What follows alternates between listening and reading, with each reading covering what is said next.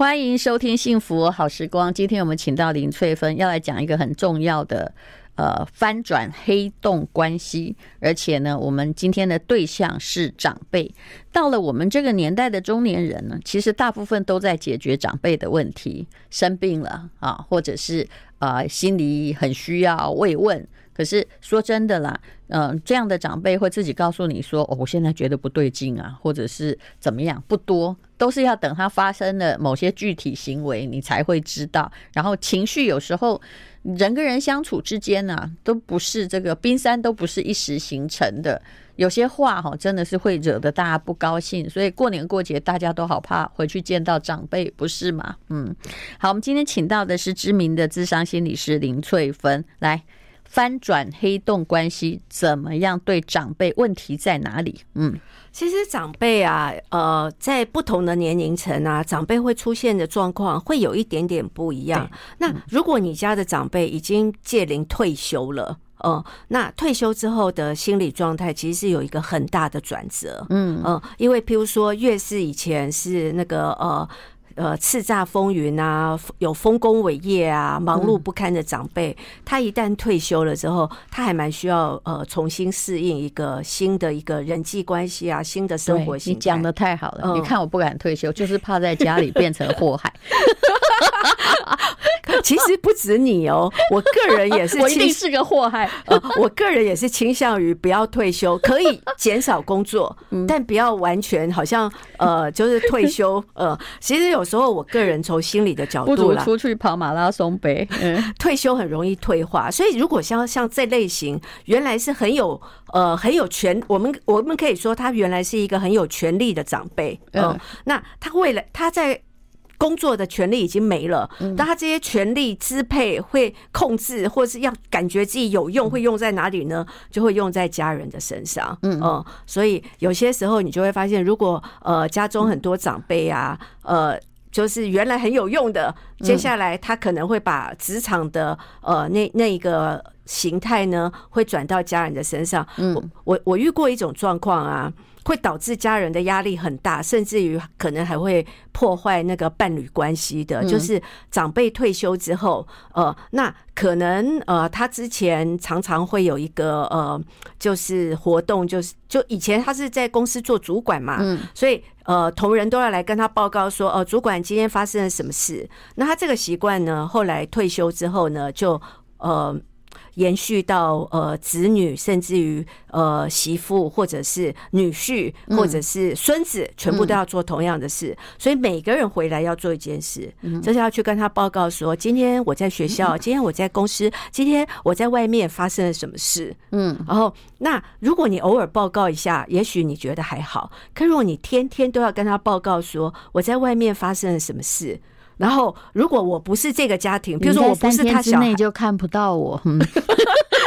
如果我不是这个家庭的小孩，我就会觉得我在外面发生什么事关你什么事？是啊，那如果哎媳妇也要报告吧？要要哇！所以翻脸的通常不是自己的，最翻脸的不是自己的，因为自己的人已经习惯了他的控制欲，但是习惯还没有呃媳妇还没有习惯，嗯他不觉得自己是控制哦，他觉得我是关心哦。我关心你在外面发生了什么事，而且我们是聊天，因为他在家里等你等了一天，所以他觉得很呃，你回来跟我分享不是很好吗？跟我报告一下你发生什么事不是很好吗？可对一个呃在外面工作了一整天疲累到不堪的人，然后回来要跟你报告说。哦，我今天遇到什么客户，然后还要巨细靡遗的告诉他，哦，那个是发生什么事？对一个人来说，心理压力跟心理负担是很重的。你现在讲的是很多夫妻离婚都是个性不合，也可以适用这个原因。就有一个人在家里哈，就闲闲的，然后等一个很疲累的人回来，一股脑想要把今天发生的，你其实我是受不了。我我旁边真的，我们的同事也有这么讲这么多话的人。我后来就后来觉得我就不用客气，我就跟他说。你买个工啊，我怎样？嗯，对。那你如果要继续讲，我说不好意思，我很忙，我正在工作，我要回一个电话，我就掉头走开，因为没办法制止。哎，那这个人如果在你家里，不是很痛苦吗？嗯、对呀、啊，那我还遇过有呃，这种是一种痛苦，另外还有一种更痛苦的是，当你正忙得焦头烂额，可能你正在开会，或是你正在做一些呃处理工作上的事情，呃，你会接到呃，你的家人，特别是通常都来自于妈妈比较多，爸爸比较少啦。妈妈比较多，他会跟你说啊、呃，他说他现在哈呃头痛痛，然后巴肚嘛痛痛。然后他哪里觉得不舒服怎么办？他还说：“那你要不要去看医生？”嗯、他就说：“啊，还要去看医生哦，又没有人陪我去。”那像这样子的时候，孩子就说：“可是我现在在忙哦，我可不可以待会开完会再打给你？”然后他就会说：“哦，现在跟你讲一下话都不行哦，哦，你现在就这么忙哦，啊，你都不管我的死活哦。”然后这个我先生跟我都试过，我跟你讲。开会绝对不是个好理由，因为他们不知道什么叫开会。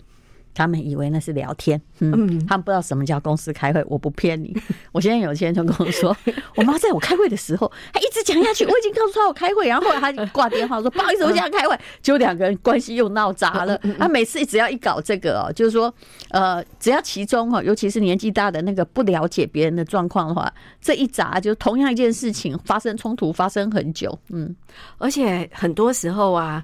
他们需要关心，我们理解，嗯，就是长辈其实是需要关心啦。可是他的关心中又会夹带非常多引发别人罪恶感的话，哦，说我老我老了啦，呃，就是拖累你们啦，你们就觉得我烦啦，我死了最好啦，你们就解脱了啦，对。然后呃，以后你们没有负面情绪勒索，对，他就开始讲一大堆这些话，嗯，所以像这种的话，我们如何不被这个呃？长辈设的这些罪恶感陷阱，我不要跳下去，真的，然后不要被他影响。怎么样呢？How to 呢？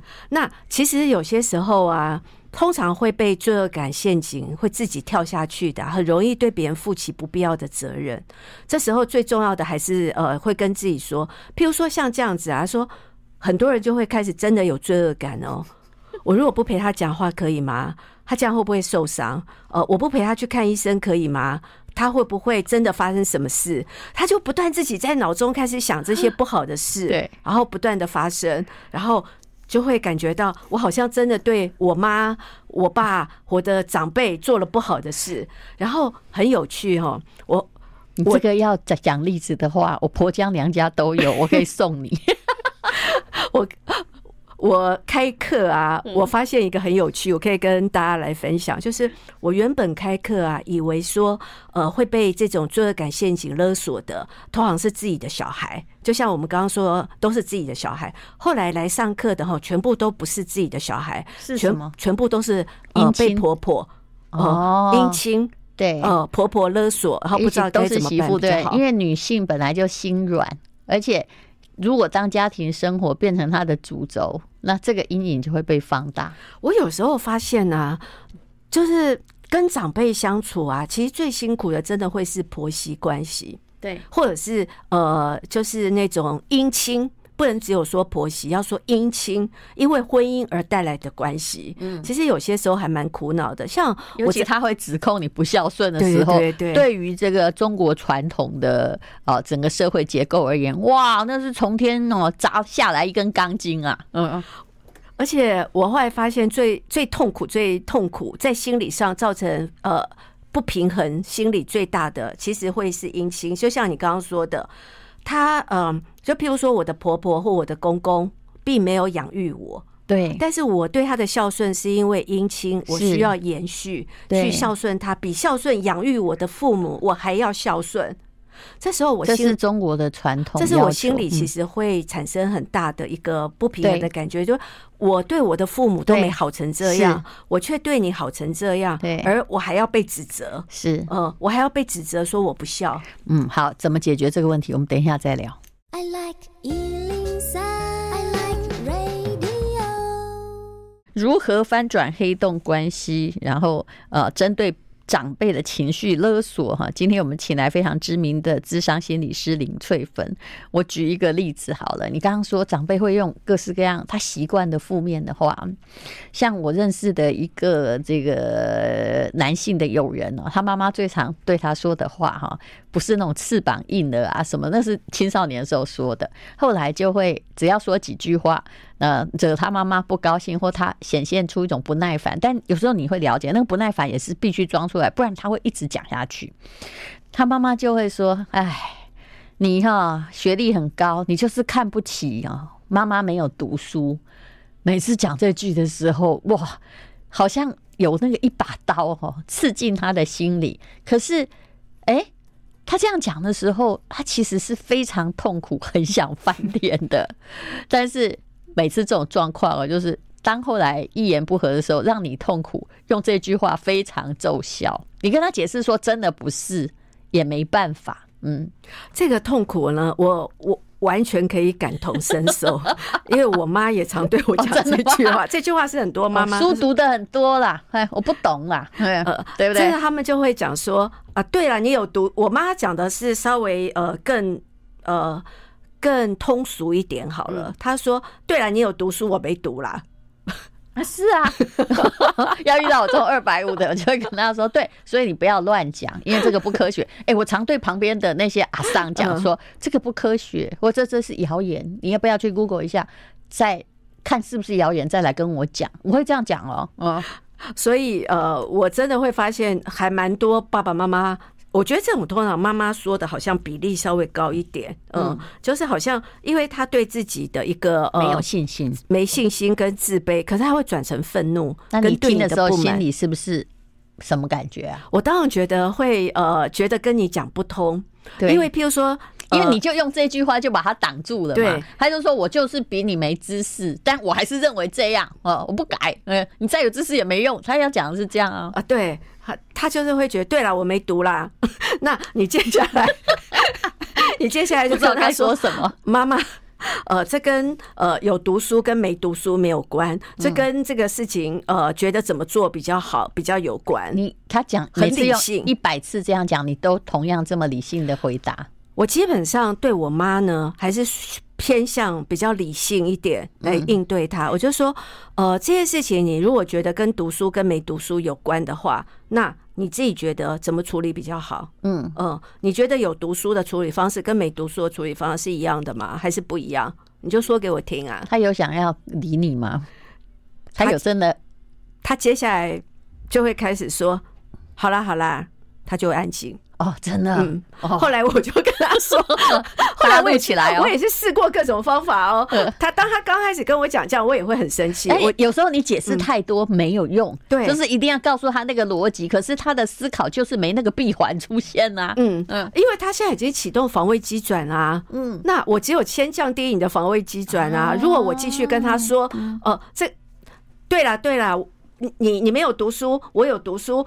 去跟他争论这个有意义吗？没有意义呀。可你常常会被带，很多人会被带走。就是其实应付酸民也一样，就带进他的问题。可是其实这个不是真正问题的主轴，对不对？对，我不会去跟他讨论有读书还是没读书。嗯，呃，我会就是说，那你说这件事情，呃，怎么做比较好？我会把它带出来，是我不要进入他的防卫机转中。那我就说，那你现在跟我讲这句话，你要跟我讲的是。嗯，什么？嗯，哦、呃，你要跟我讲，呃，我有读书，你没读书，所以呢，嗯、呃，意义在哪里？是，他就说，妈就会这样不讲话，然后、哦、呃，眼神飘走。你讲的太深了，他不想懂。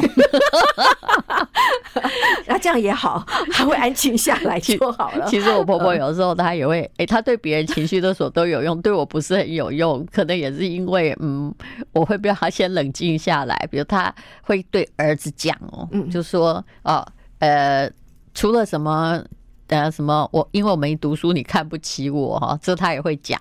还有另外一种讲法就是，嗯、呃，他会说，哎，我现在都不想要活了，人生也没意思了。我儿子就是就是不知道，很慌张，你知道吗？像我的状况，就是说我会跟他讲说：“妈，我不爱听这个，嗯，不，因为这个我没办法帮忙。你要告诉我，我可以帮忙的。不，就就是这样，不然你千万不要去问他为什么你不想活，因为那个后面好可怕，他也不知道啊，他会越讲越糟。嗯，所以有时候我觉得你说的很好，遇到这种负向的语言，他好像又有抱怨，又需要关怀。那你说的很好。你说的这个我没办法，我可以为你做的是什么？转掉，嗯，嗯，所以不要问他们原因。我后来知道为什么男人不太问女人心情不好，因为要看状况了。有些你可以去了解他发生什么事，可是如果说他已经是呃勒索你、操控你，那你就要知道他讲这句话要操控我什么。那我如果清楚的知道他讲这句话要操控我什么，我就不要被操控，嗯、我要反操控。所以你那句话就很好，这个这样我就帮不了你。对，哦、呃，我要做对你有帮助性的事。那现在做什么有帮助啊？其实是对的哦，是走好的方向。我都不问他原因，对，因为我知道这个问原因很糟，他可以把我知道的事情讲一遍。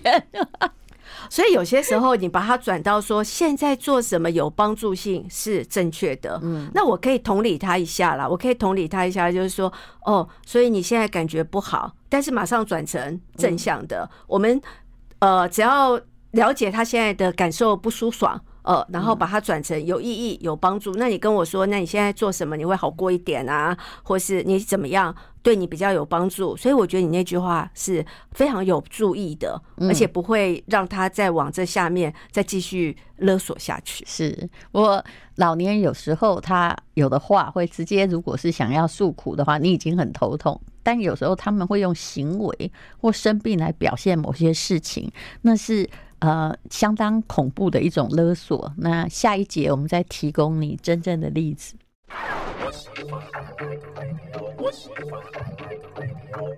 幸福好时光啊，如何翻转黑洞关系？那林翠芬呢？啊，现在她也有一个线上的课程，就教你如何跟青少年长辈还有伴侣之间的沟通。事实上，我还是觉得你这个课程哦，因为人。当然有可能有这三种关系，但是常常只是一种关系。如果是我的话，就比如说你只出青少年，二你只出伴侣，三你只出长辈，就都可以发展出来。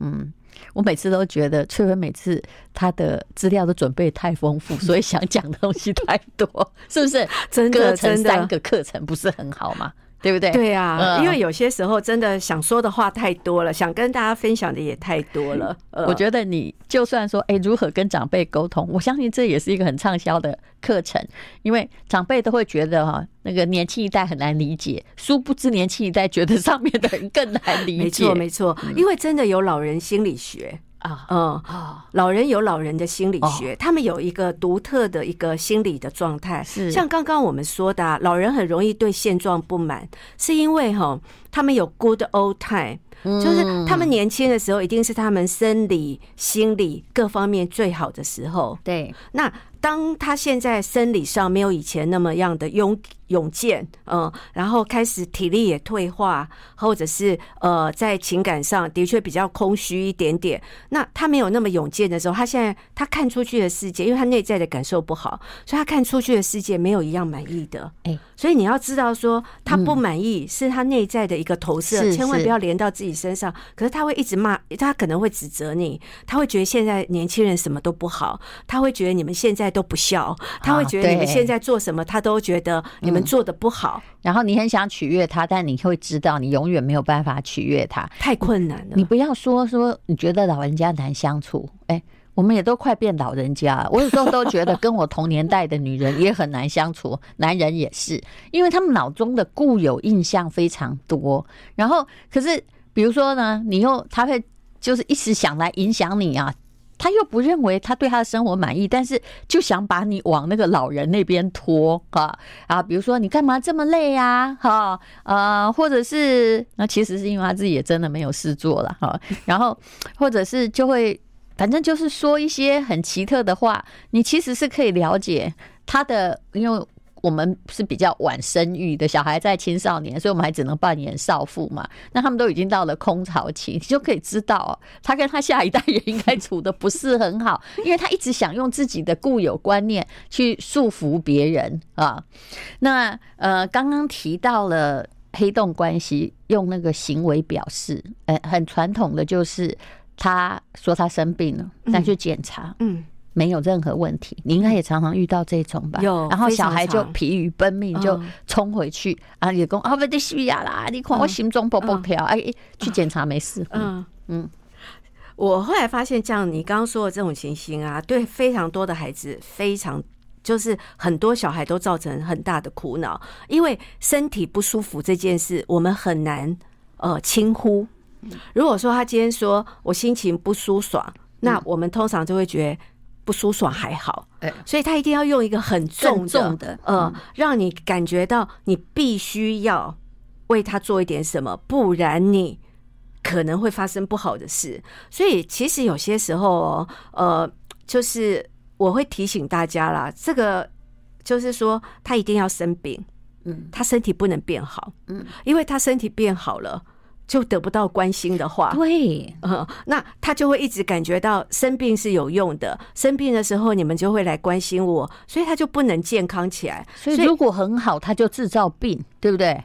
所以有时候遇到这种情形啊，如果说这这有一个前提哦，真的他身体是健康的，怎么查都查不出来的时候，那他是透过他生病喜欢人家陪伴他去看医生，感觉到是被重视，在这样的状况下的时候，我们才能够用呃，我就会跟我的呃其他的当事人说，你这时候反而你平常要关心他，不要在他生病的时候，你可以带。他去看医生，但看完医生如果没事，那你就跟他说，医生说没有事，你可以放心。但他因为要的不是去看医生，对，他要的其实是被关心。我讲一个例子给你听，我相信我们这边的朋友呢比较喜欢听那个故事哈。这样讲好了，请大家不要对号入座。我有个远房的堂弟。嗯，因为他也已经退休了啊，现在很多人五十岁就退休，本来打算在乡间过着美好的生活，那他就有这个高堂老父，那妈妈过世了，嗯，老父旁边有一个阿姨，结果呢，啊，他这个好几次的时间呢，就是第一次他爸爸就说他心脏病可能有问题，早上六七点。在宁静的乡间，叫他叫救护车，送到了那个最大的医院。医生从头到尾做检查，没有问题。然后爸爸一到医院就好了，嗯，看到儿子就好了，媳妇儿也来了。其实好像全家的人哈，已经在那个乡下的人都已经要聚集在那里，好像很严重了。可是他没事。那么结果再来过了一个礼拜。第二次又说他心脏无力，完蛋，打电话求救。当然，那个阿姨也有一起到医院去。嗯，第二次一样的，嗯，又检查完全没事。到了第三次，又过了一个多礼拜，也是一样，半夜叫他叫救护车，救护车要钱呢，你知道吗？尤其没事的时候，医院都会瞪你，觉得你在浪费医疗资源。又没有事情，到第三次，同样那个医生哦，主治医生看到这对父子进来的时候，脸色已经非常不耐烦，说：“我都跟你讲，你没问题啦。”就是，嗯，后来搞了很久很久，我这位远房堂弟才知道，其实爸爸没有说的是，嗯，因为他心脏没有问题，他是在家里跟那个阿姨不对盘吵架。为了钱的问题，可是爸爸始终没有说，这是他个人的。从后来的很多事情揣测，他想要跟那个阿姨分手，可是他没说出来。他想要让儿子来摆平，他也没说。所以对儿子而言，他媳妇而言，觉得说你怎么天天来整我？他后来他就跟我抱怨，我觉得我退休是错的。我退休之后哦。本来觉得爸爸还蛮慈祥，自己还蛮独立生活。自从我搬回乡下之后，我真的被他快要搞疯了。现在如果再来第四次，我肯定会在医院里面发飙骂人啊！那不孝的行为就会出现了，我该怎么办啊？后来哦，当然后来有很多的原因呢、但是你说去帮爸爸跟阿姨分手也不对呀、啊。可是后来不知道为什么，所以我没有仔细调查，就是哎。他把爸爸搬到跟自己住哦，啊，因为他跟爸爸说：“你的那个怕你心脏病吗？你过来住。”哎，爸爸竟然很欣然的搬过去，因为他就是要分手，你知道，他等儿子出这一招，但他又不讲，你讲了就没事嘛，对不对？不用搞这么多次。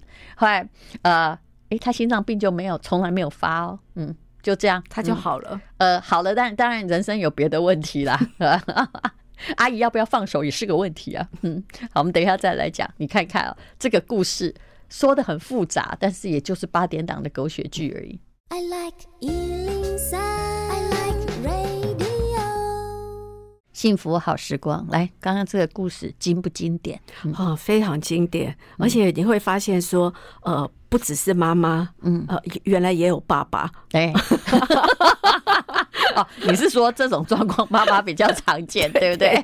爸爸也不讲他发生什么事、啊、我们要修改印象，我们要修改印象，真的不能有刻板印象，呃，所以呃。有时候当呃爸爸妈妈有这种生病的状况啦，呃，有时候可能背后有装病哦，有可能是有心理的意图。对，所以有时候呃不断的带他去看医生，不如好好的跟他长谈一下说，说爸爸你到底是有什么需求？呃，那可以告诉我。或者是说，我要猜测他的需求是什么，到底做什么对爸爸才是有帮助？那我们可以，我我猜测真的好可怕，因为猜不到。对对对，你刚刚在讲的时候啊，我突然脑中想到一个策略，可能可以试试看，在这里叫做选择策略，就是说。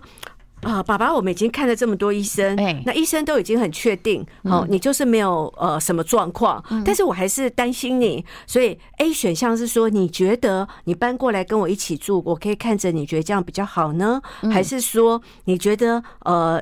因为我这样子常常要带你去看医生，有些时候也没办法及时啊。他可能他自己的理路，这老人家其实很精明，他已经发展出这样，但他又不直接讲。嗯，所以我们就可能可以变成选择题哦，呃，搬过来，还是说你觉得这样的话，呃，干脆你有一段时间就先住院。我是随便举例说，我们跟他想一些方法，然后你选 A 还是选 B 呢？他可能说选 A，我先搬去跟你一起住好了。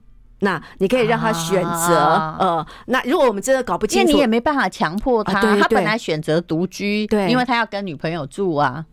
所以像这样的状况，我们可能就是在帮他做一些选择题，看看他是哪一种比较符合他的需要，这叫选择策略。你们干脆设计一个问卷，这个这个一定会生意很好啊。